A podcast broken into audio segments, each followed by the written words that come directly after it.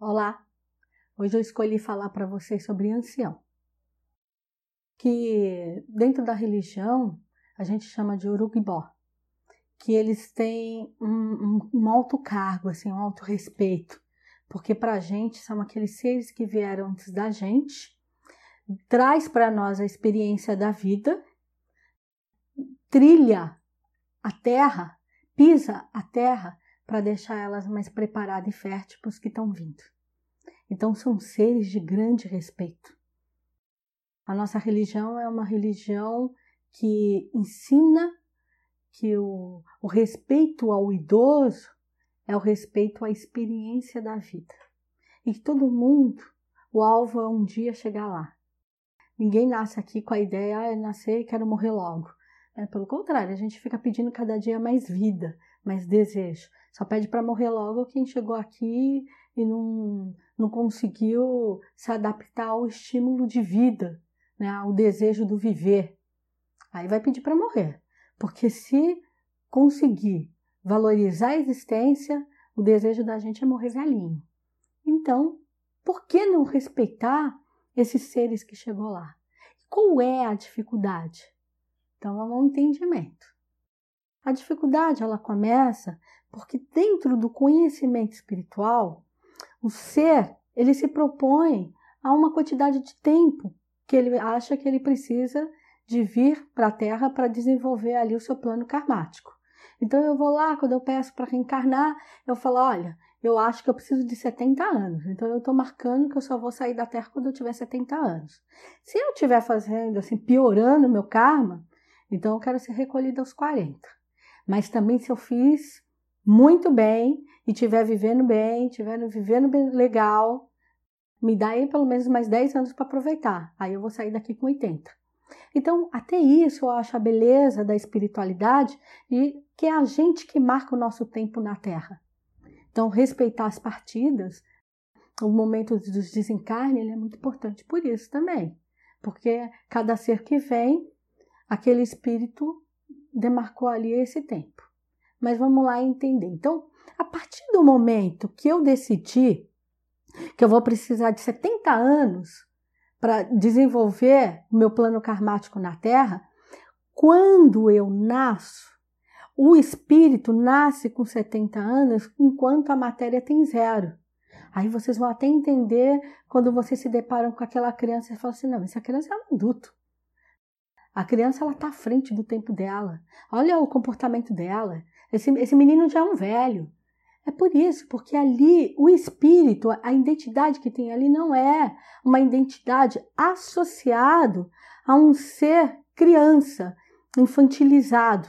E sim um espírito. É, é por isso que tem algumas crianças que são rebeldes, difícil de domar. Porque se for um espírito revolto que tem ali, é mais difícil ainda. Porque ele não consegue se adaptar àquele corpo naquela idade. Porque a alma dele já é uma alma velha, anciã. O ápice da vida é quando a matéria, se eu marquei 70 anos, é quando eu chego na metade da vida, então o meu corpo físico tem 35 e a identidade espiritual também tem 35. E por que essa identidade espiritual? Porque ao contrário, o espírito, ele caminha em ordem decrescente. Ele nasce com 70 para desencarnar com zero. Ele vai zerando esse conteúdo energético.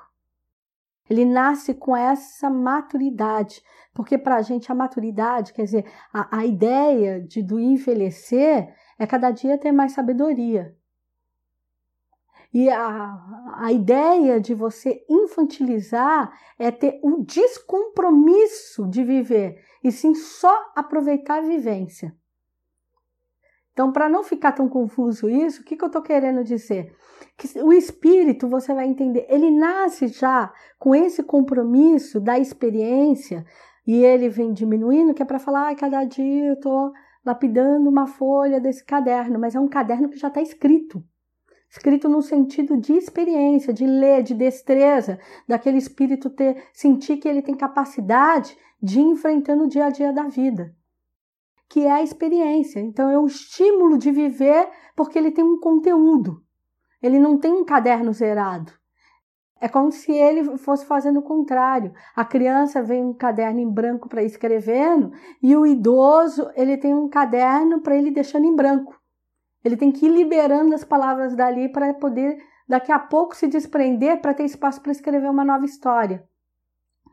Então, enquanto o espírito está tá numa idade envelhecida, a, o corpo físico ele está zerado. Ele é um bebê. Conforme vai tendo a caminhada, a caminhada, vai chegar uma hora que o corpo físico alcançou 70 anos e a forma física de 70 anos, com ruga, sabe, com, com as doenças do físico, com toda a, aquilo que, que vai do desgaste físico, porém o espírito é infantil. Aí você vai entendendo o comportamento, por que, que o idoso vai se infantilizando. É porque ele vai perdendo esse compromisso de, de uma austeridade com a vida.